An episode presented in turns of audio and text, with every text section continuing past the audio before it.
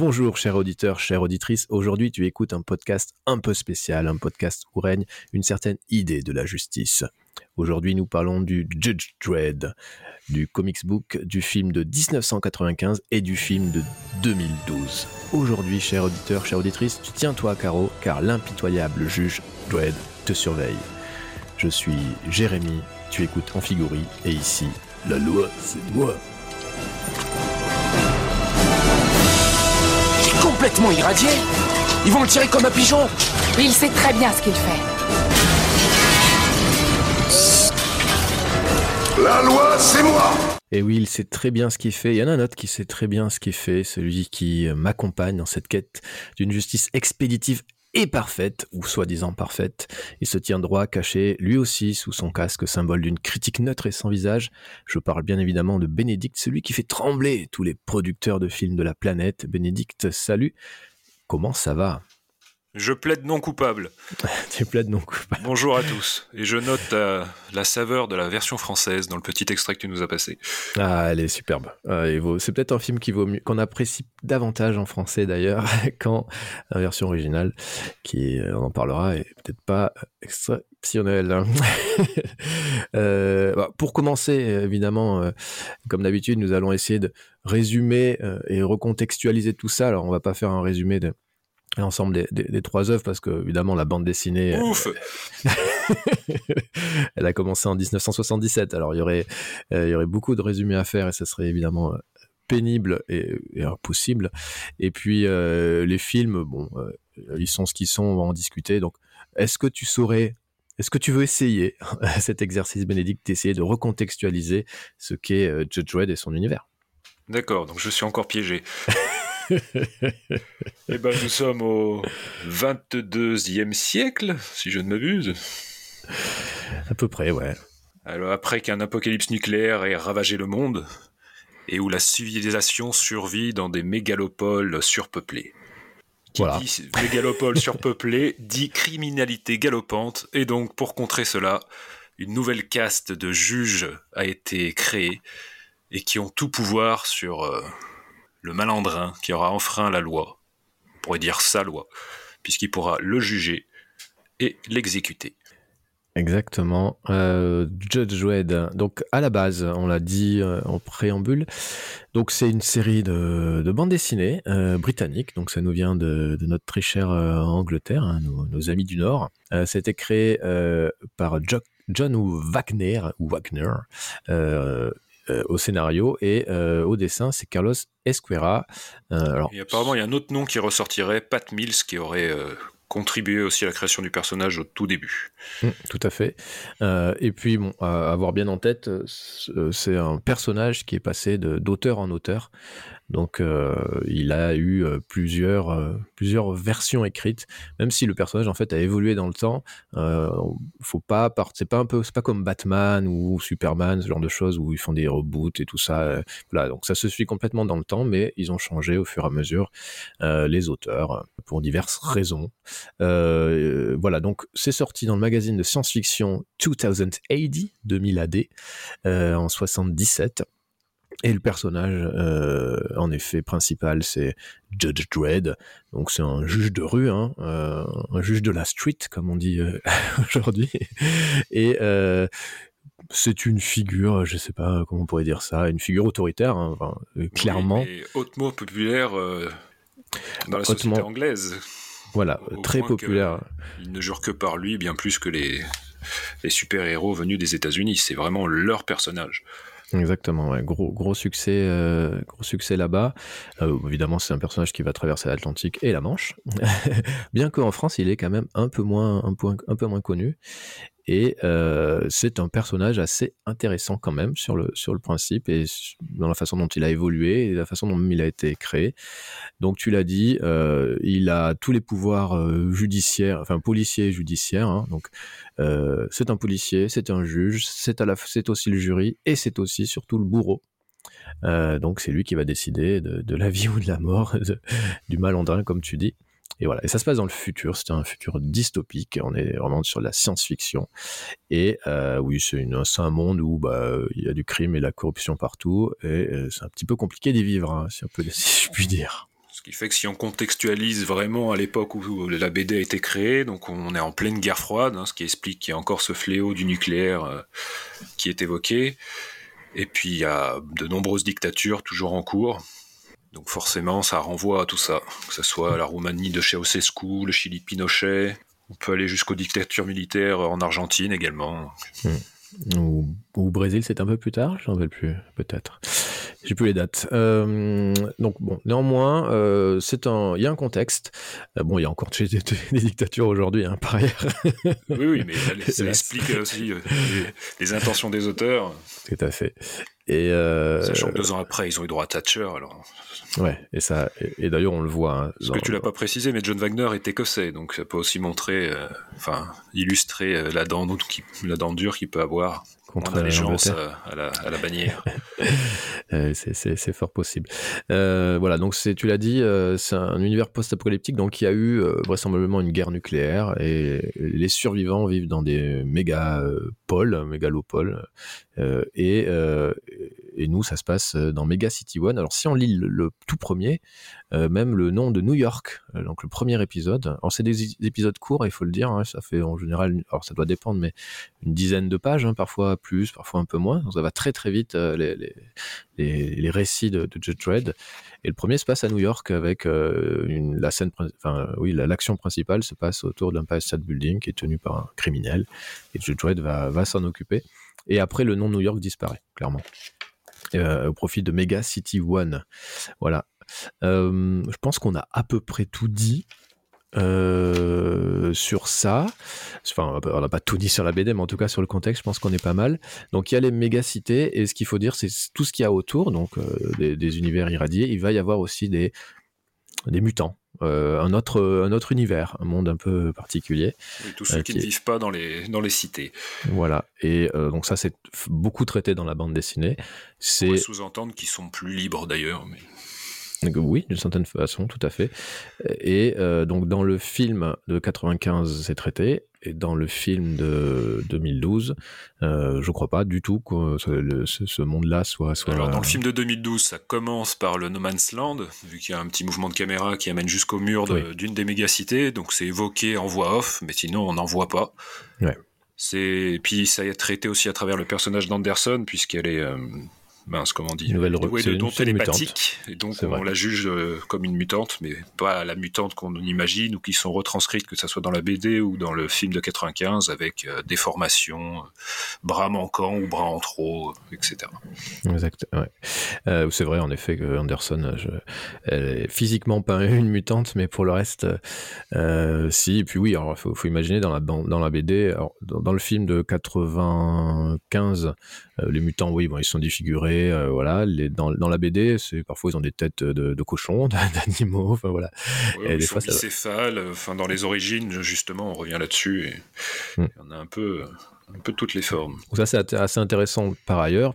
On peut le mentionner. Vraiment, tout début d'un bande dessinée du Dread, les mutants, bah, il est des, désingue, hein, clairement. Il n'y a pas de, pas de pitié pour les mutants. Euh, et mais avec le temps, comme c'est un personnage qui, euh, qui, euh, qui vieillit en même temps que les, de l'apparition des, des, des, bandes dessinées, il va un peu s'assagir sur ce sujet-là, typiquement des mutants. Donc ça, c'est clairement une position politique hein, à part des auteurs et il va euh, plutôt prendre à, force la cause des mutants qui sont complètement euh, sont enfin ce sont des, des, sous-humains hein, ils sont même pas traités comme des humains et, euh, ils demandent d'avoir les mêmes droits que les autres. C'est quand même assez intéressant pour le coup dans la bande dessinée mais dans les films c'est quelque chose qu'on voit peu ou mal en tout cas.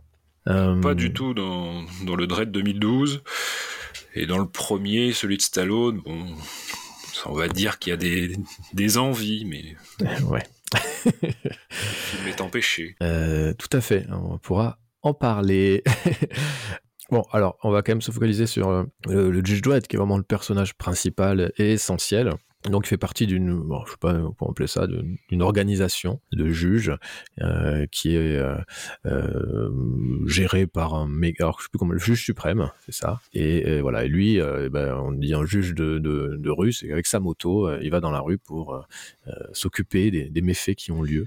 Un juge de rue, mais qui a quand même une réputation. Il est considéré comme le meilleur des juges, et il est le fruit d'expérience puisque c'est un clone en fait. Tout à fait. On va découvrir. Ben, on le découvre déjà dans le film et puis dans la bande dessinée, on va découvrir au fur et à mesure qu'en effet c'est un clone et qu'il a euh, bah, plusieurs clones.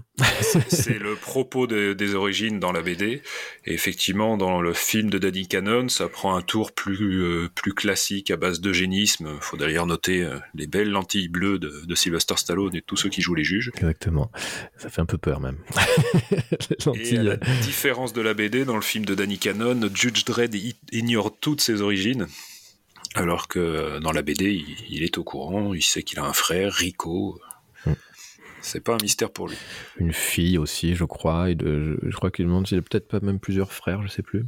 Il me semble qu'il a une fille aussi, qui est un, de ses clones euh, par ailleurs. Voilà. Donc c'est euh, le juge euh, qui a la, la, plus forte réputation dans Mega City One. et voilà, c'est clairement un juge intransigeant. Donc il fait un peu peur quand même aux, criminels qui ont tous envie de lui faire la peau, hein, clairement. Mais pas de pause, ils n'y arrivent pas.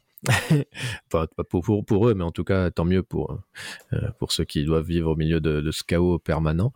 Euh, mais ce qui est très intéressant, alors peut-être pas tant dans les films, mais en tout cas dans la bande dessinée, c'est que c'est quand même assez nuancé euh, au fur et à mesure. tout cet univers comme ça, avec ces, juges qui tuent à tour de bras, on est quand même plutôt sur une, une satire, une critique même de nos sociétés actuelles, dans la façon dont on, on fait la, la joie et, la justice. Oui, l'exagération crée la distance. Exactement. Voilà. Donc on est vraiment pire. Vraiment, c'est une satire. Clairement, c'est une satire. On va voir que dans le film de 1995, ils ont confondu satire et peut-être parodie, euh, ce qui, euh, ce qui, euh, voilà, est à la fois pourquoi pas intéressant, mais peut-être ça passe un peu à côté de, de, de, la question politique. Alors parodie, je sais pas si tu fais référence au personnage de Fergie ou bah, à la tonalité en général du film. Oui, bah c'est le personnage de Fergie qui est insupportable, en fait, qui, qui à mes yeux, il, ruine le film, clairement. Bah, en fait, il faut savoir, si on revient aux origines du premier film hein, de Danny Cannon, il y a plusieurs réalisateurs qui ont, qui ont été approchés, dont Tony Scott. Et apparemment, c'est lui qui avait cette, euh, cette envie de, de transformer ça un peu en parodie, enfin de faire une sorte de, comédie policière euh, autour du personnage, ce qui paraît un peu incongru. Ensuite est arrivé Danny Boyle. Alors Danny Boyle parlera sans doute à pas grand monde. D'ailleurs, il a tout, il a quasiment disparu de la circulation. À l'époque, il a, il a juste réalisé un film, The Young Americans, avec quand même Harvey Keitel. Mais comme c'est un, un réalisateur anglais, donc euh, bercé depuis sa plus tendre enfance à Judge Dredd, il, il voue une véritable passion à la BD au personnage, donc c'est par son bagou et sa connaissance de l'univers qu'il a obtenu euh, de pouvoir réaliser ce film, ce qui est assez inespéré et qu'on ne verrait plus forcément maintenant. Donc tout est parti de là, déjà. Donc on est euh, un fanboy, on va dire, mais euh, de la BD, donc du produit, enfin du matériau de base, donc ce qui était plutôt engageant au départ. Bah, puisqu'on rentre dans, le film de 95 pour situer donc ce, personnage qui pour moi euh, fout en l'air le, film pour le dire comme ça. Euh, donc Judge va se retrouver euh, euh, suite à un complot avec un personnage secondaire euh, qui est joué par Rob Schneider. Rob Schneider, tout à fait, et qui, bon, en effet, est un peu l'acolyte. Ceux qui connaissent, c'est celui qui fouettait Jean-Claude Van Damme dans Piège à Hong Kong avec un poisson lors d'une course de pouce-pouce mémorable. voilà, voilà. Bah, c'est vrai que aux États-Unis, il a longtemps été euh, considéré, euh, connu comme un, voilà, plutôt un, comique. Hein. Euh, bon, il a pas, ça fait très longtemps qu'on n'a pas entendu parler de lui. Je crois que c'était fait connaître avec, il, était très actif sur contre le Covid, enfin contre les vaccins. c'est la dernière fois qu'on a entendu parler de lui. voilà. Euh, mais voilà, quoi qu'il en soit, euh, il y a cette situation-là où bah, il sort de prison, en gros, et puis euh, on lui alloue un appartement qui est. Cet appartement, il est rempli de, bah, de vilains qui, qui tirent partout et qui essaient évidemment de tuer les juges. Et Judge Dredd arrive, en gros, et ce personnage-là joué par Rob euh, Schneider, il est toujours décalé dans la situation, donc euh, évidemment ça apporte un côté un peu drôle. en tout cas, il tente de, faire un truc drôle. Et je dirais suite au complot, va se retrouver en gros avec ce personnage dans ses, dans ses pattes. Et ce personnage ne sert strictement à rien, vraiment strictement à rien, puisque non seulement il n'est pas drôle, mais en plus, il apporte pas grand-chose à, l'histoire. Ça aurait pu, aurait dû être une histoire sans lui, parce que ça gâche clairement, à mes yeux, l'intérêt qu'on peut avoir pour pour ce qui se passe dans dans ce film. En fait, c'est comme s'il y avait deux films. Là, on est vraiment dans un pur produit des années 90, hein, du blockbuster, comme on n'en fait plus maintenant. Et on sent qu'avec ce personnage, il y a une envie aussi de, de surfer sur la vague des buddy movies. Sauf que il ne joue pas dans le même film que Sylvester Stallone. Stallone essaie de garder un côté monolithique et il n'y a pas enfin il y a des interactions, mais elles ne sont pas efficaces entre les deux personnages. Sylvester Stallone n'essaye pas de, transformer euh, ce Judge Dredd en Tango et Cash, donc il n'y a pas vraiment d'alchimie entre les deux, c'est ce qui rend un peu le côté euh, pièce rapportée plus flagrant encore. Enfin, à hmm. mon sens. Parce que le personnage, en plus, Fergie, on peut pas dire qu'il est grand chose en plus. Il est pas, il a des petites velléités humoristiques, effectivement, mais il, reste globalement à sa place. voilà, c'est presque un, témoin constant du retour de Judge Dredd aux affaires, mais ouais, hmm. même le personnage, il n'est pas assez développé, mais que ce soit dans un côté humoristique ou autre. Donc euh, il n'y a rien qui fonctionne. Ouais, c'est ça. Et ça, c'est... Oui, t'as l'impression que, en effet, Danny Cannon, il a hérité de ce personnage, il savait pas quoi en faire, donc euh, il, fait quelques, quelques répliques bah, qui marchent pas du tout parce qu'il n'y a aucune complicité qui se crée. Et en plus, je trouve que ça, ça, voilà, ça va pas du tout avec, euh, avec le, contexte dans lequel se déroule le film, qui est quand même un contexte très sombre. Euh, puisque euh, voilà, euh, c'est extrêmement violent. tu as un juge qui est donc qui est juge qui se retrouve en prison pour un crime qu'il n'a pas commis, qui va se retrouver dans une situation où il va pouvoir fuir puis revenir, bien entendu, qui va avoir devoir se battre contre des mutants euh, aidé par un autre juge. Alors ça aussi, on peut en discuter. C'est le juge qui sort de nulle part. donc euh, voilà. Donc pour moi, le principal sujet, euh, le problème du film, ça, c'est Herman Ferguson dit, Fergie qui est. Bah, je pense qu'en fait, il a quand même une portée symbolique.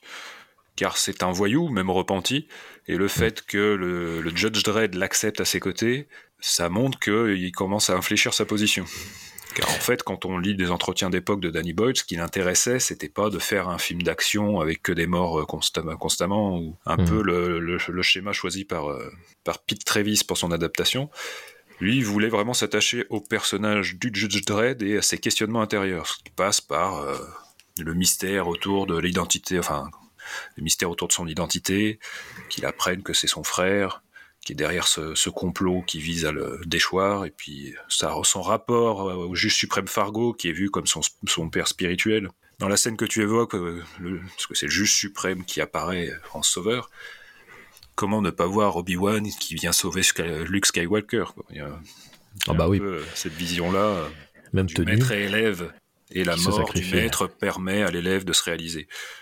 Mmh, tout à fait. Mais le problème, c'est que c'est pas développé, ça tombe comme un cheveu sur la soupe. qu'on comprend il a pas comment souffert au montage le film. Hein. Il y a des scènes qui ont été, euh, notamment les scènes euh, avec le juge euh, Fargo, qui n'est plus juge d'ailleurs à cette époque-là. Mmh. Ce qu'il faut préciser, c'est que donc accusé d'avoir tué un journaliste, Judge Dredd, il est condamné. Normalement, il devrait être condamné à mort. Et sauf qu'il existe une règle comme quoi le juge suprême peut se porter garant en graciant entre guillemets, le condamné, mais pour cela, il doit perdre tous ses statuts. Donc en fait, c'est la double peine.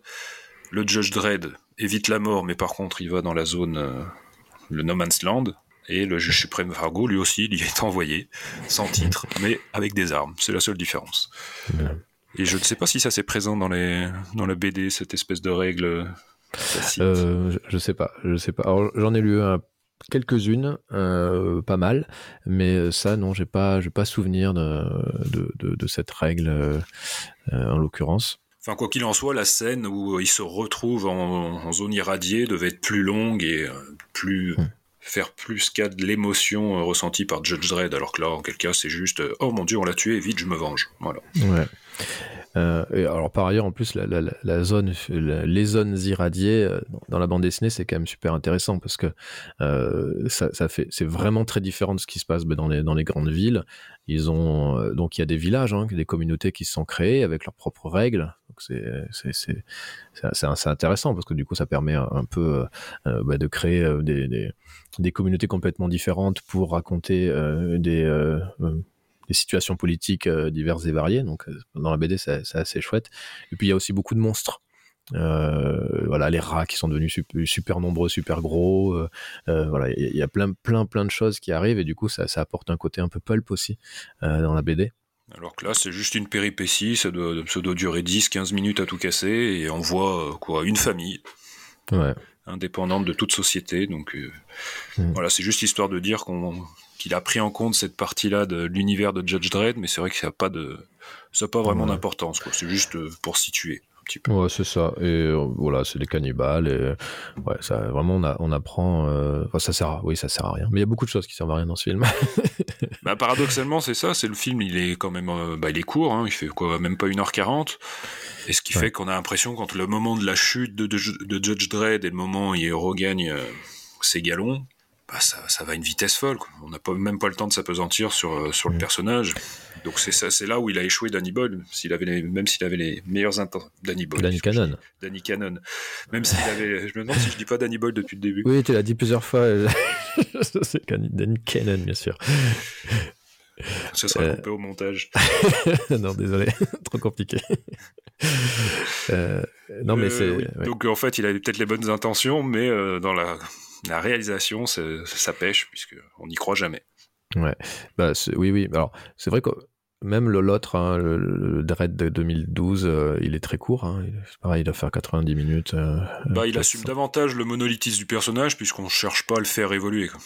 Oui, tout à fait. Mais c'est vrai qu'on peut-être qu'on aussi, je, je, me suis fait la réflexion, peut-être qu'on n'a plus l'habitude de ces films courts aujourd'hui.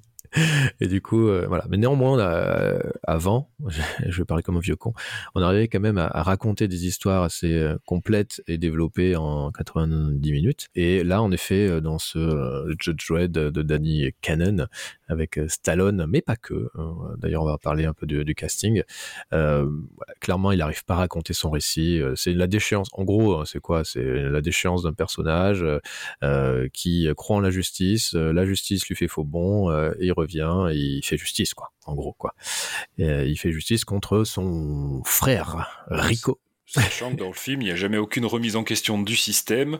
Ah, et lui-même, le personnage euh, repart au, au, combat comme si rien ne s'était passé. La seule, allez, le seul changement, c'est que le juge Herschel euh, lui tape un smack. Voilà. Voilà, ce qui est d'ailleurs, en, je crois, n'arrive jamais en vrai dans la bande dessinée. Euh, je crois qu'il n'a aucune histoire d'amour. Euh... T'as pas parlé d'un enfant? Donc il est pas un enfant. Oui, mais c'est un, un, enfant. Clonage, alors. Ouais, c'est un enfant clone euh, ah, aussi. Voilà. Euh, mais je crois vraiment que, euh, à ma connaissance, je peux me tromper, il n'a aucune histoire d'amour réellement. c'est vraiment un mec. Il c'est un moine dédié à la justice et jusqu'au bah, boutiste. Quoi. Diane Lane qui interprète le, le, le, le judge Hershey, mm. qui est donc la seule à continuer à croire en Judge Dredd, euh, voyait le personnage comme un, comme un puceau. Oui, bah c'est ça. Donc en gros, son, et elle, elle voyait son personnage comme quelqu'un qui allait, entre, entre guillemets, lui apprendre la vie et euh, lui prouver qu'il y avait autre chose que l'exercice de son métier. Mais non. Sauf quoi, quelqu'un, enfin dans le film, ça se voit pas. Ouais. C'est voilà bon, il faut il faut quand même le dire. Euh, la version qui a été, alors, je sais pas s'il y a une version longue ou une version director cut, je crois pas à ma connaissance. Pas à ma connaissance, non. J'ai pas vu ça. Euh, c'est un film qui a été complètement euh, recuté, remonté, euh, massacré, euh, en l'occurrence par Sylvester Stallone, qui, euh, qui a fortement euh, euh désiré qu'on euh, remonte le film et ça se voit hein, que c'est vraiment euh, haché, tranché et, et Danny Cannon, voilà, et, à la dent dure, à juste titre contre contre Stallone et je crois qu'il avait même dit qu'il voulait plus jamais jouer avec une méga star, enfin faire jouer une méga star qui avait autant de pouvoir sur sur un film, quoi, parce que clairement il a perdu le contrôle de son film. Euh, le pauvre. Euh, c'est, Sachant que c'était déjà un des griefs remontés par les fans de, de la BD, c'est que avec Sylvester Stallone dans le rôle, forcément, bah, il tombe le masque alors que ça n'arrive jamais, ou alors quand ouais. ça arrive, on voit jamais le visage du Judge ouais. Dredd, alors que là, bah, dès la première scène d'action, et qui rentre au bercail, hop, il enlève le masque, ce qui était inévitable hein, quand on a une star comme Sylvester Stallone. Et ça, au moins, le film avec le Dread de 2012 bah, le respecte, il ne quitte pas son casque. Tout à fait. Dans la bande dessinée, hein, quand il perd son casque, il y a c'est le, visage est flouté, il est écrit même parfois censuré, euh, parce qu'il aurait un visage en fait horrible. Il aurait été défiguré ou peut-être mal formé, je, ne sais plus. Bah, donc ça, il le montre parce pas. que dans les origines, on voit, on voit à quoi ressemble son visage finalement, puisqu'on voit toute la généalogie de ses clones. Donc en fait, ils ont tous le, même monton proéminent. C'est un peu comme euh, les rivaux de Painful Gulch. Ça m'a fait penser à ça, de Benny Morris.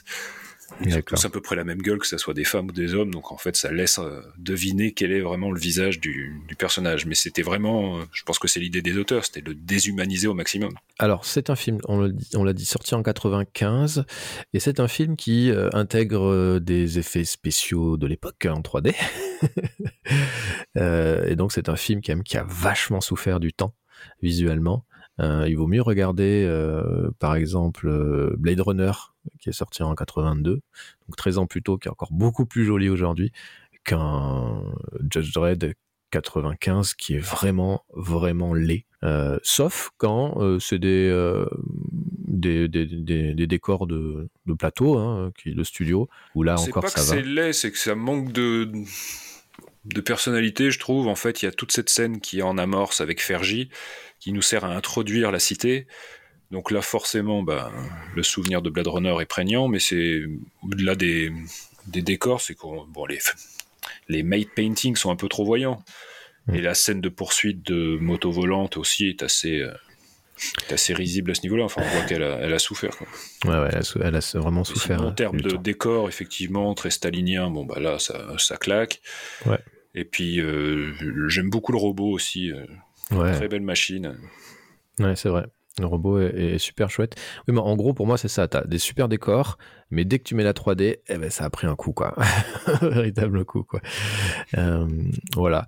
Euh, sur le casting, donc, tu as, mentionné Diane Lane. Euh, on se demande, je pense qu'elle se demande elle-même ce qu'elle fait là. Hmm, bah, en fait, elle voulait, au départ, son, quand on lui a proposé, elle était prête à renoncer, mais c'est quand elle a vu que son personnage n'était pas qu'une potiche, entre guillemets, qu'elle a accepté le rôle. Hmm. Bon, tiens, tient la route. Hein. Elle, a, sa place, mais on peut pas dire non plus que ça soit un rôle mémorable. Non, c'est sûr. Et puis son crépage de chignon avec Joan Chen, bon, semble plus faire pièce rapportée pour dire euh, tout Judge Dredd qu'il est, on peut pas le montrer en train de frapper une femme, donc autant que sa collègue féminine s'en charge. Ouais. Joan Chen aussi qui a un, un rôle pas GG. Mais bon, il faut parler évidemment d'Armand euh, Asante donc qui joue Rico, le frère euh, clone de Sylvester Stallone. Alors, Je vais le faire sans nuance, euh, ce qui fait ah qu'on bah. a Sylvester Stallone sans nuance, Armand Sand sans nuance. Voilà, ils sont bien frères. Tout à fait. Alors juste pour ceux qui n'ont pas vu, hein, ce sont des clones qui ne se ressemblent pas, parce que ce sont des clones qui sont issus de euh, bah, de tout, si j'ai bien compris, un peu les, ADN mélangés de tous les meilleurs juges de l'histoire, et du coup, ils se ressemblent pas. Et bon. Oui, ce qu'il faut peut-être évoquer le projet Janus, qui est à l'origine du complot qui vise à déchoir euh, le Judge Dredd, qui était, euh, en fait, ce sont les premiers exemplaires du projet Janus, mais qui n'a jamais eu de suite, car il effrayait un petit peu les juges. Et euh, là, le juge Griffin, joué par Jürgen Prochnow, veut relancer à tout prix le projet Janus, et pour cela, c'est pour cela qu'il fait tomber et le juge suprême et Judge Dredd. Et qui fait revenir Rico, qui avait été jugé par par Dredd. Et Rico, en gros, euh, c'est un sociopathe. Hein. Lui, c'est vraiment un, clone qui a mal tourné et qui surjoue complètement euh, toutes les scènes. Il est insupportable. Mais il est un chouette robot. Voilà. Je pense que ça résume assez bien. Mais de toute façon, euh. les films sont pas très gâtés en termes de méchants. Hein. Si on. Bah, tout à fait. qu'en Dread 2012, bon, pas bah, grand chose à se mettre sous la, sous la dent non plus.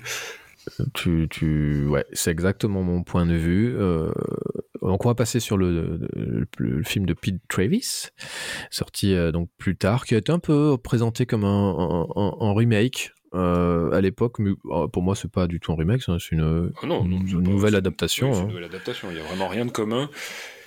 Et je vais pouvoir me justifier pourquoi je parlais de Danny Boyle, car il était rattaché au projet de ce Dread 2012.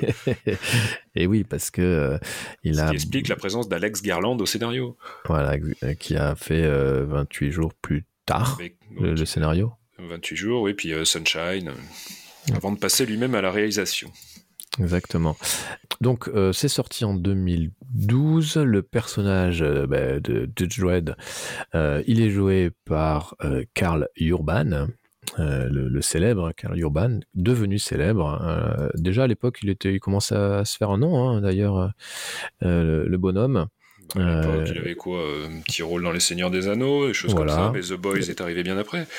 C'est Bah, en fait, il, bon, il s'est fait, euh, je pense, bien connaître avec Le Seigneur des Anneaux. Dans ton adaptation de jeu vidéo préférée aussi, je crois. Dans, dans Riddick? Dans Doom. Mais non, ah oui, ah oui. parce que Riddick a été. Euh, oui, alors non, pardon, oui, c'est vrai que Riddick, après, ils l'ont ils adapté en jeu vidéo par la suite. Mais en effet, il était dans les chroniques de Riddick. on l'a vu aussi dans The Born. Euh, euh, comment ça s'appelait celui-là euh ah, Le film sur Elisabeth non, non. euh, mince, The Born Supremacy, je crois que ça s'appelait. ah, Bourne, Jason Bourne. oui, bah, pardon. Bourne en français. C'est préférable parce que là, tu nous rappelles. C'est vrai. Ça n'a de triste mémoire. Voilà, donc les films de Paul Greengrass. Euh, voilà. Et puis, oui, en effet, après, il a, il a eu Doom. Mais après, surtout, il a explosé avec les, Star Trek. Et ah il a eu. C'est vrai, j'avais oublié qu'il jouait le McCoy. Ouais, ouais. Puis après, voilà, Dread, et puis euh, il réapparaît un petit peu dans Riddick euh, dans le troisième, mais je pense qu'il doit être même pas une minute. Et puis après, c'est surtout là où il s'est fait bien, il a explosé, c'est en effet avec son travail à la télévision en tout cas sur une plateforme avec The Boys. Euh, Mais il me semble qu'il a été plutôt bien reçu dans le rôle de Dredd, en tout cas par ceux-là même qui euh, conspuaient euh, Stallone ou autre. Ouais, ouais, tout à fait. Donc voilà, donc ce Dread, c'est, c'est, on peut dire quand même, c'est un petit film.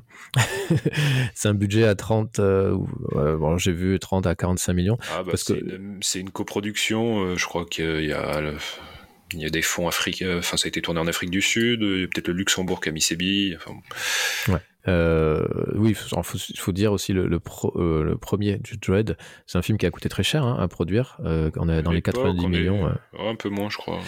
mais bon, c'était un gros budget pour l'époque.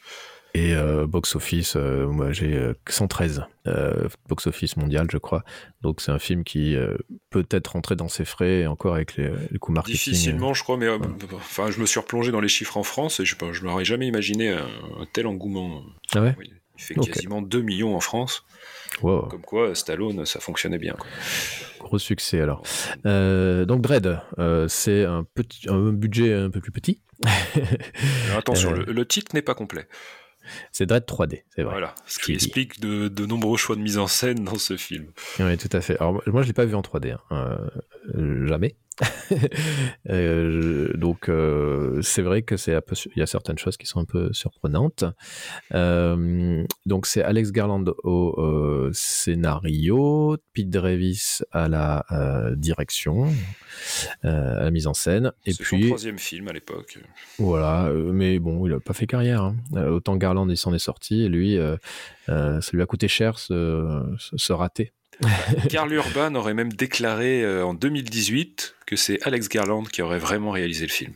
Ah, intéressant, intéressant, intéressant, parce que Alex Garland, en effet, euh, c'est euh, c'est devenu un, mec un peu bankable, hein, puisqu'il a quand même travaillé sur Ex Machina et, puis surtout Civil War. Je sais pas, mais maintenant il obtient des, budgets. Civil War, maintenant, film de quoi? 3 heures, 4 heures? Hmm. Euh, pour ce, pour ce garçon, je pense. Oui, alors Civil War, alors attends, je. je, je mais nous, le, nous digressons. Oui, oui, tout à fait, mais il n'est pas encore sorti, Civil War. Non, non, ça va venir, mais il me semble que c'est 3h30 annoncé ou quelque chose comme ça. Oui, bon, parce que souvent on parle Civil War, les gens entendent les Avengers. Donc non, non, on parle pas de celui-ci. Pas chez nous, pas, sur, pas sur Amphigourie. Restons dignes. Euh, voilà, donc revenons à Dread, on, dit, on diverge. Euh, revenons à Dread, donc euh, bon, pareil, hein, le contexte c'est Mega City One. il y a des immeubles géants où vivent des, alors, je sais pas, des, milliers, peut-être des centaines de milliers de personnes. Hein, c'est énorme. En fait, les villes se concentrent dans des, des logements sociaux construits sur 200 étages. Voilà, c'est énorme. Et euh, à l'intérieur de, ce building, cet immeuble, il y a un gros trafic, en gros, d'une drogue. Euh, et euh, voilà, Judge Dredd et une nouvelle recrue avec des pouvoirs psychiques vont se retrouver enfermés dans, ce, dans cet immeuble donc on est sur un huis clos, hein, clairement. Et, euh, ben, l'objectif, ça va être d'arrêter d'une façon ou d'une autre les méchants. les méchants bah, trafiquants de drogue, hein, tout simplement. Alors là, j'ai une question à te poser, puisque tu as évoqué la, la première courte histoire de, de, Judge Dredd qui se passait à l'Empire State Building. Mmh. Est-ce que c'était à peu près le déroulé? Non, non, non parce que euh, si je me souviens bien, dans la première histoire, euh, il rentre même pas dans le person building. Euh, ou, ou alors je crois qu'à un moment donné, si je me souviens bien, il laisse sa moto en, pilote automatique et peut-être qu'il arrive après dans la salle à la fin pour, pour buter le, méchant, mais vraiment c'est pas du tout développé le fait qu'il monte les escaliers, les étages pour arriver au bout quoi. C'est pas du tout développé comme ça. Et puis je te dis, je pense qu'elle doit faire 10 pages, peut-être pas, beaucoup plus. Euh, c'est pas du tout traité. Hein. Et c'est pour ça que la, BD, euh, on, l'a pas dit. Moi, je trouve qu'elle est extrêmement difficile d'accès aujourd'hui quand tu la découvres aujourd'hui. Quand tu la découvres dans le magazine à l'époque, donc euh, 2080, c'est un magazine où il y avait euh, plusieurs histoires. il y avait du Judge Dredd, mais il y avait d'autres d'autres récits. c'est un peu les magazines comme ils étaient faits pour, pour la science-fiction où tu avais des nouvelles. Donc là, c'est pareil. Donc c'est vraiment un modèle de bande dessinée dont on n'a plus trop l'habitude, euh, qu'on n'a pas trop l'habitude de lire aujourd'hui, hein, comme faisaient les Picsou, genre de choses. Hein, tu avais des, courtes histoires. Euh, donc c'est souvent pas très peu, très développé, et donc le personnage il est développé au fur et à mesure des récits puisqu'ils se, se suivent chronologiquement. il, est pas sur la durée, donc effectivement, Exactement. Ça, ça, oblige à s'intéresser au personnage. Mais c'est marrant parce que tu parlais de ce Dread qui avait été considéré comme un remake du film de Danny Cannon. Mm. Euh, donc on l'a dit, c'est n'importe quoi. Mais par contre, c'est bien un remake. J'étais, je me suis dit quand même, ils ont dupliqué The Raid. Bah, ils ont, euh, oui, c'est vrai, The Raid. Et bon, il y a quand même du, du Die Hard fortement. Forcément, on est obligé d'y penser. Et, euh, oui, il y a du The Raid à, fond. Ah bah, carrément, puisque le prétexte, c'est en gros Mama, c'est le surnom donné à mince. Voilà, bah, la, chef de bande, quoi, la trafiquante de drogue, jouée par Circe Lannister, Lena Ide, et qui, donne, qui fait un appel à tous les habitants de l'immeuble pour dire il faut pas que ces deux euh, juges sortent de là vivants. Ce qui est euh, ni plus ni moins que le postulat de, de The Red de Gareth Evans. Donc là, déjà, je me suis dit, ils se foutent un peu de notre gueule. Oui, et puis il y a, y a aussi, le, il me semble, dans The Red, toute la partie avec, euh, comment ça s'appelle, l'interphone, où le, méchant, il parle dans, dans l'interphone pour dire au, le, principal méchant, il parle dans l'interphone pour dire aux autres d'attaquer où il se situe en fait. Il se situe à tel étage, allez-y, etc. Et ça s'est repris complètement dans, dans, dans Dread, je sais pas si tu, te souviens. Oui, mais d'ailleurs, ça, on peut retrouver euh, cette idée-là dans Les guerriers de la nuit de Walter Hill, où euh, le déplacement des, guerriers des, Warriors était à chaque fois renseigné par euh, une, présentatrice, une animatrice radio, qui annonçait aux autres, on les a vus dans tel quartier. Donc c'est voilà, c'est correspondance de film en film. Ouais, ouais.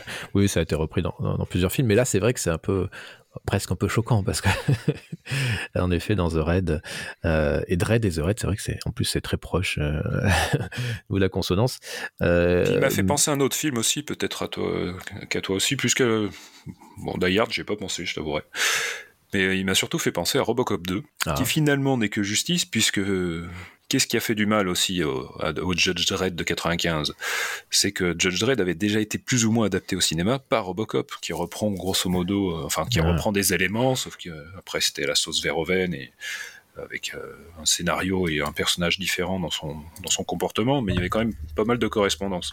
Donc finalement, le meilleur Dredd au cinéma, n'est-ce pas, le Robocop de Paul Verhoeven? Je vous laisse seul juge. Mais en l'occurrence, là, il était, comme il est question de cette drogue qui commence à déferler mm. sur euh, la population, on est carrément dans le. Enfin, moi, j'ai vu des équivalences avec Robocop 2 et le Nuke. Ouais, c'est vrai, c'est vrai. Qui était plus dans.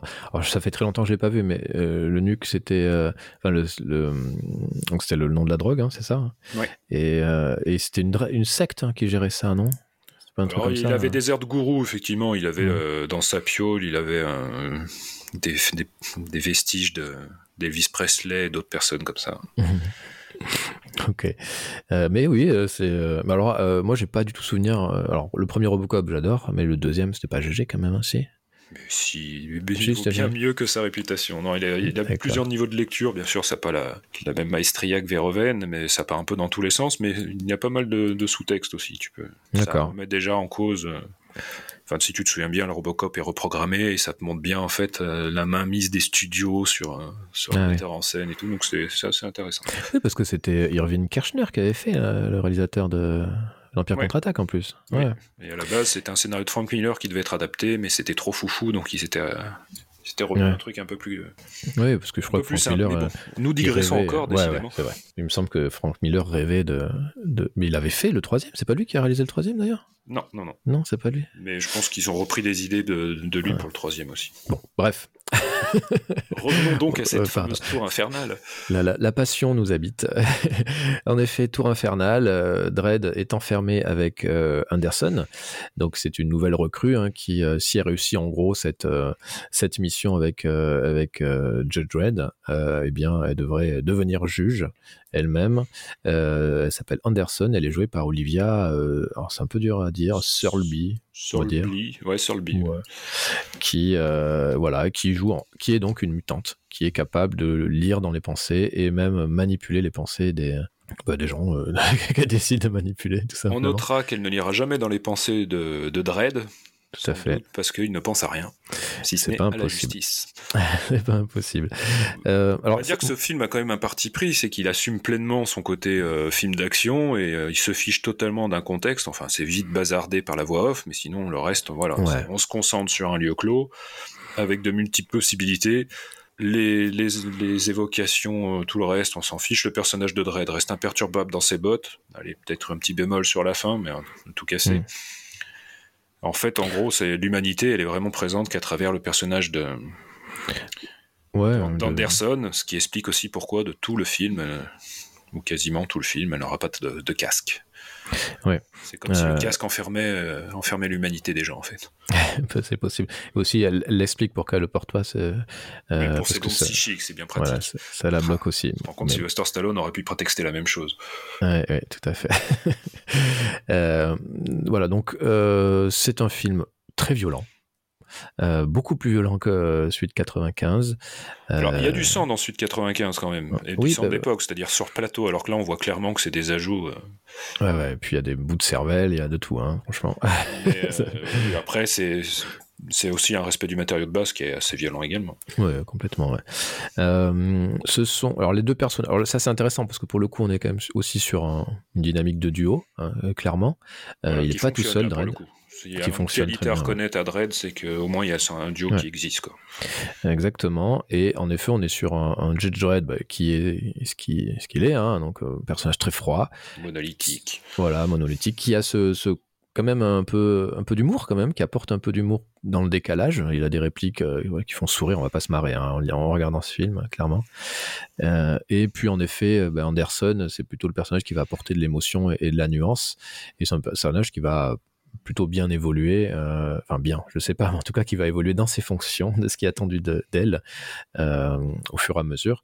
Donc en effet, les, personnages, moi j'ai plutôt bien aimé le traitement euh, des deux personnages tout au long du film. Bon, peut-être sur la fin, un peu en effet, du Dread pourrait y revoir, mais en tout cas, c'est quelque chose que j'ai plutôt bien, bien, bien aimé. Quoi. À la fin qui semble un peu là pour pour adoucir les personnages. Je par exemple la blessure de Dredd qui intervient à un moment où ils s'opposent à des juges corrompus, hmm. sachant que leurs pistolets sont spéciaux et marchent à la voix, donc on sait exactement quelle euh, munition va être utilisée, et que, compte tenu de la distance et sa connaissance des armes, bah, il aurait dû comprendre que se cacher derrière un mur, c'était couillon.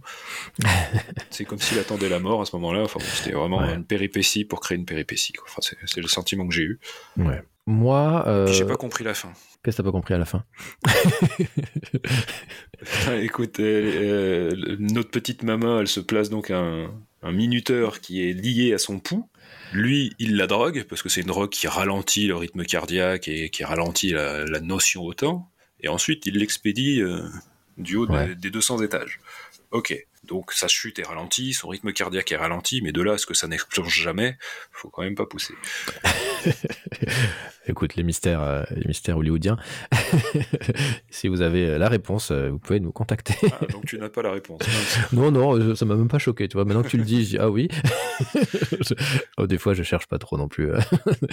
Euh, je, voilà, je regarde et je me laisse porter par, par le film. Donc précisons que c'est les, enfin, les, réactions lors des prises de drogue, le fait que ça ralentisse la notion du temps, que se jouent les principaux apports de la 3D. On a des éclats d'eau, enfin des gouttes d'eau au ralenti quand Mama est dans son bain. On a l'image qui est un petit peu dédoublée, voire triplée quand ils sont en prise de drogue. Et puis bien sûr les chutes du haut de l'immeuble. Autant de scènes doivent être un peu mises en valeur par la 3D. Ouais, tout à fait. Euh, alors moi, je me suis quand même pas mal questionné en regardant, en regardant ce film. Euh, pour, euh, c'est la deuxième fois que je le voyais pour les biens de, de, de ce podcast. Et courage. C'est dire mon courage, ouais. Mais alors la première fois que je l'avais vu, j'avais vraiment beaucoup aimé, et je reste persuadé que ça reste un, un, un bon film d'action, néanmoins. Euh, en tout cas, des films d'action dont on, voit pas très souvent dans le cinéma hollywoodien, euh, ou plus très souvent en tout cas, euh, avec vraiment une violence forte, voilà, enfin, visuellement en tout cas. Donc j'avais plutôt bien aimé, puis j'aime bien le, fait que bah, déjà ça va vite, hein, pareil c'est une heure et demie, ça va droit au but, ça tergiverse pas, donc ça c'est cool. Le truc que je regrette fortement, plutôt fortement, c'est qu'en effet, euh, bon, la mise en scène en 3D quand tu le vois en 2D, hein, c'est pas génial. Et puis, euh, euh, je trouve que les méchants sont ratés. Vraiment, ils sont pas intéressants. Mama, le personnage méchant principal, l'antagoniste, elle est vraiment pas, du tout, pas du tout intéressante et je trouve assez mal développée c'est toujours le problème quand on a des grands méchants comme ça, on sait jamais trop sur quoi se base leur autorité. Et euh, là, pour le coup, on comprend bah, pas comment elle peut mener son monde. Quoi.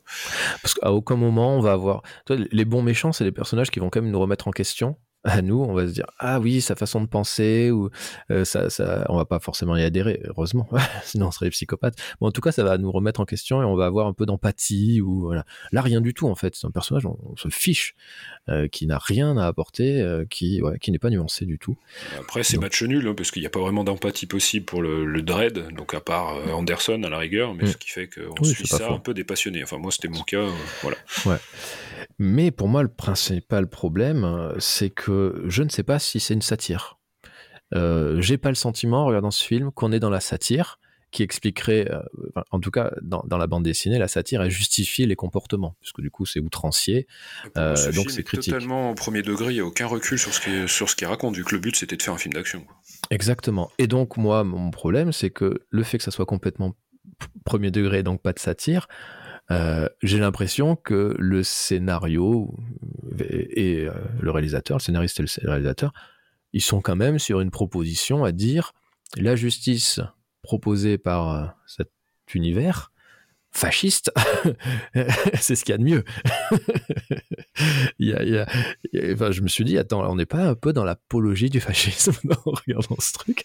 Euh, ça m'a quand même à la, euh, choqué. La première fois, pas du tout. J'ai pas eu euh, ce, je sais pas, cet état d'esprit. Et là, je me suis dit, eh, moi, j'ai un problème en fait là avec ce qu'il est en train de raconter. et bah, en fait, c'est même pas, pas par rapport à ce qu'il raconte que par rapport à avec quoi il le raconte. C'est parce que toi, tu as l'image du Judge Dredd de la BD, et que ça reprend le personnage du Judge Dredd et donc de tout ce que ça véhicule, que tu te dis, mais qu'est-ce qu'ils me font avec ce personnage? Mais au final, et tu vois, rétrospectivement, je te rejoins peut-être sur Piège de Cristal, c'est qu'il fait ni plus ni moins que ce que fait McLean. Voilà, il y a un, immeuble infesté et il dégomme tout le monde.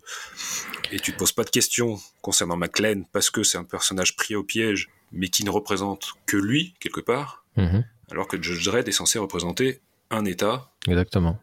oui, oui, c'est ça. Il, est censé représenter une civilisation, une société. Mais je pense pas que ça soit le, enfin que c'était pas dans le propos du film, parce que se sert vraiment d'un personnage emblématique, mais sans vraiment, sans mm. jamais le questionner. Donc c'est vrai que ça peut créer un petit malaise, mais on va voir comment on le prend. en l'occurrence, pour moi, j'ai vu qu'un film d'action. Je me suis pas vraiment, comme il n'y avait pas de contextualisation ou autre, finalement, euh, voilà, il fait, un, il fait un boulot de flic classique. C'est juste que c'est le Judge Dredd. Donc toi, tu as tu as déjà mm. une avance sur le personnage puisque tu connais son, son fond, son background. Mm.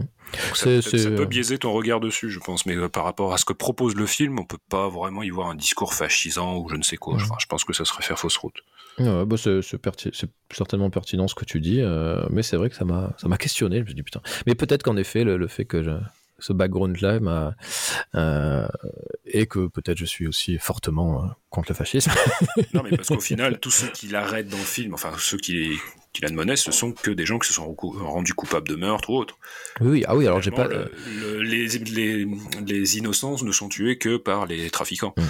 Oui, oui, j'ai pas d'empathie. Hein. J'ai pas d'empathie pour les méchants qui se font massacrer. Hein. Pas non, c'est pas ce que je dis, mais je dis par rapport au personnage, finalement, il ne commet pas d'impair, il non. peut pas dire un, hmm. un excès de ça montre un ou autre ça montre un certain sens de la justice euh, vers lequel euh, j'aimerais pas qu'on tende.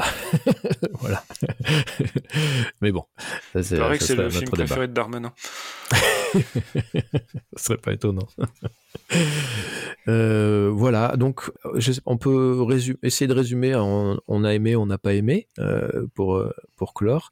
la BD, ce que tu as lu, alors on n'a pas lu 50 ans de bande dessinée. Hein, Moi, je n'ai lu que les origines et j'avoue que j'ai pas été accroché par par le dessin ou la façon dont c'était construit. en fait, elle est très bizarre cette, cette BD origine, c'est qu'en fait il y a la première partie, on a l'impression que c'est une petite histoire, un peu comme euh, ce, que, ce que tu as explicité.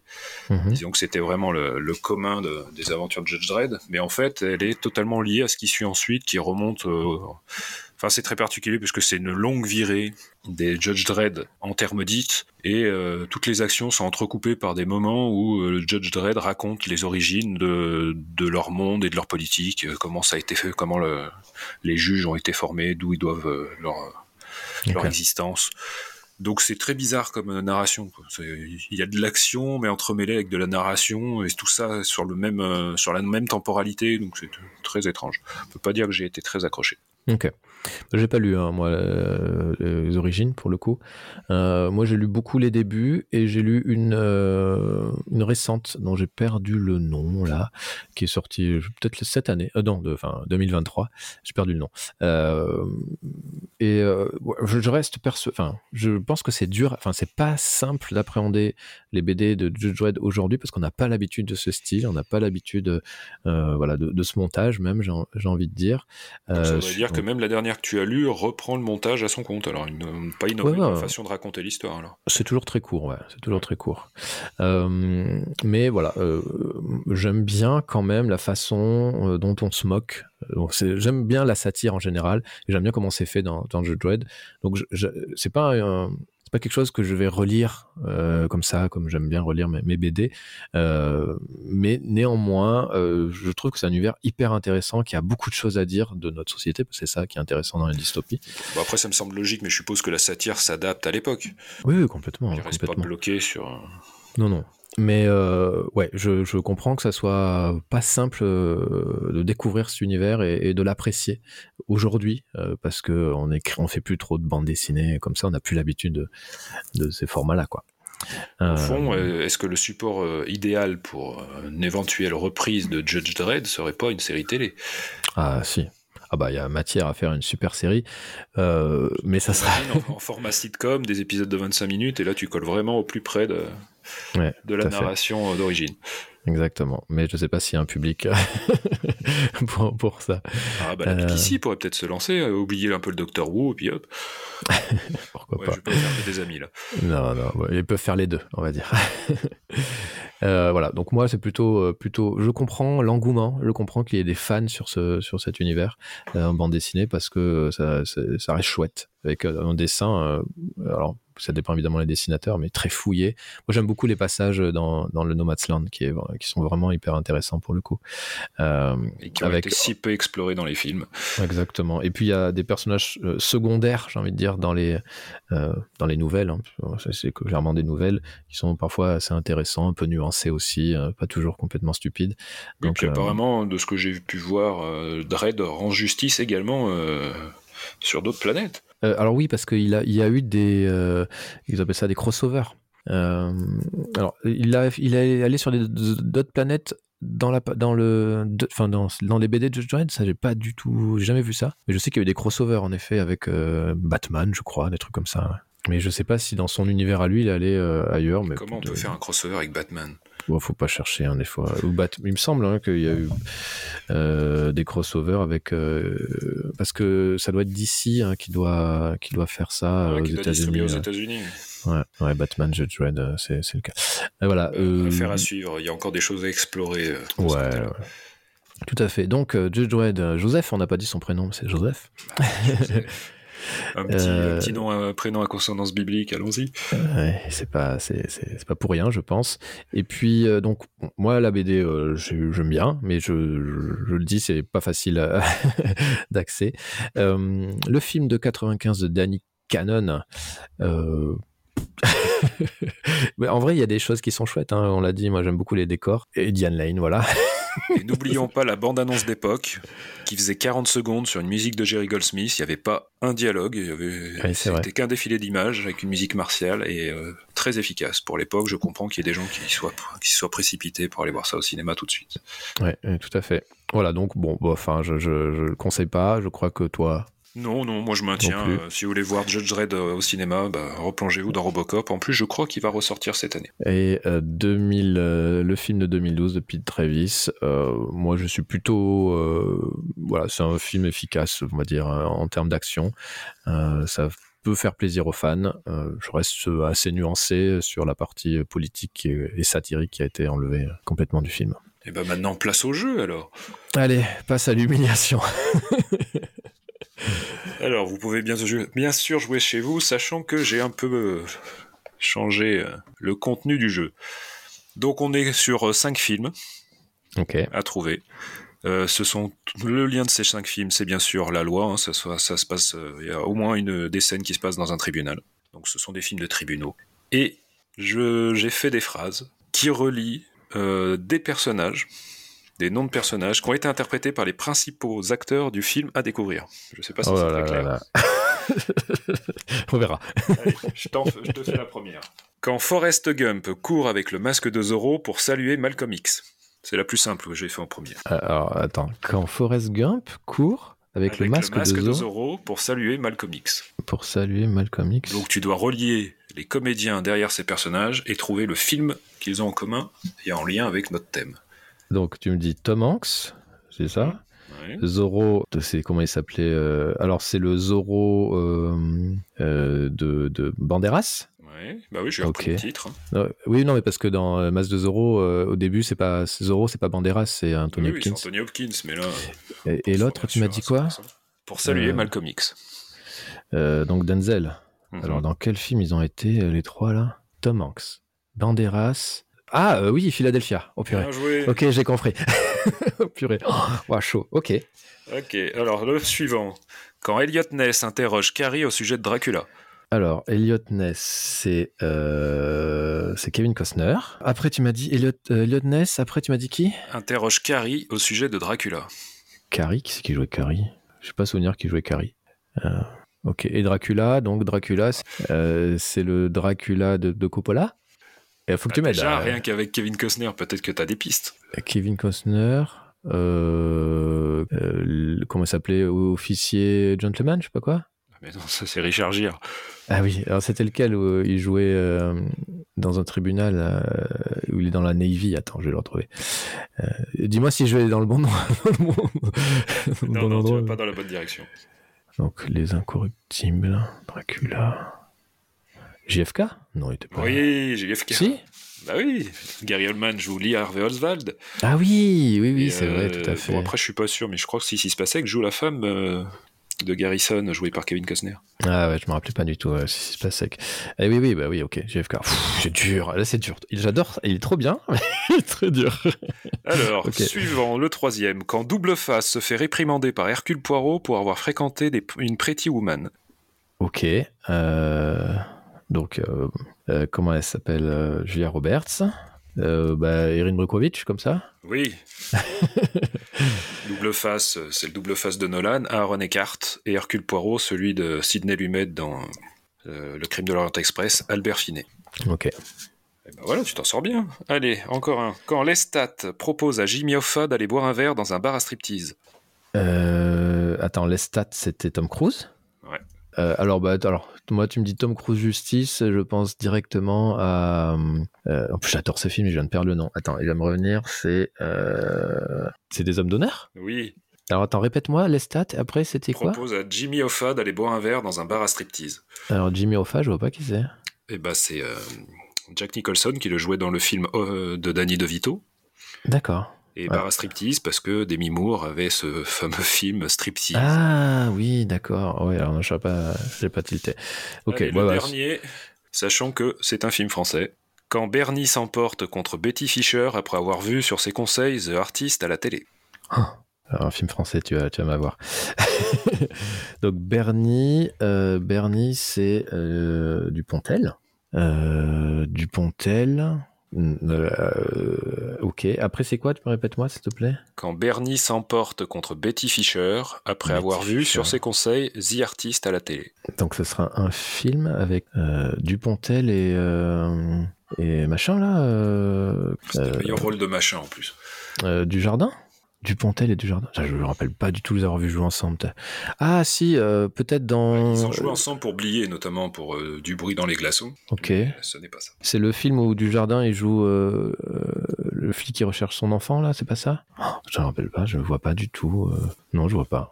Non, tu m'as vu là. Alors le film c'est Neuf mois ferme. Ok.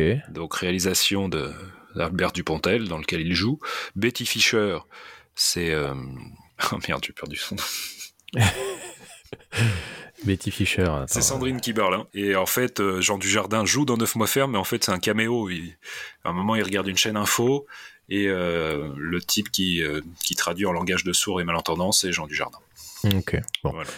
Bon, mais j'aurais jamais trouvé de toute façon. Mais je me disais que tu allais me parler de. C'est pas mal. J'attendais un Dirty Harry, j'avoue. Parce que Dread, tu penses parfois un peu à Dirty Harry. Bah, c'est un peu l'inspiration des, auteurs de la BD, si on veut finir là-dessus. le polar un peu années 70 et le style vigilante un petit peu. Oui, tout à fait. Euh, eh bien, écoute, euh, on a fini avec euh, l'univers de Dread. Très intéressant univers. Hélas, le cinéma n'a pas supporté cet univers euh, à la hauteur de, ce qu'il mérite euh, à mes yeux. Merci euh, beaucoup Bénédicte. Et puis je te dis à la prochaine. À bientôt. Bye bye.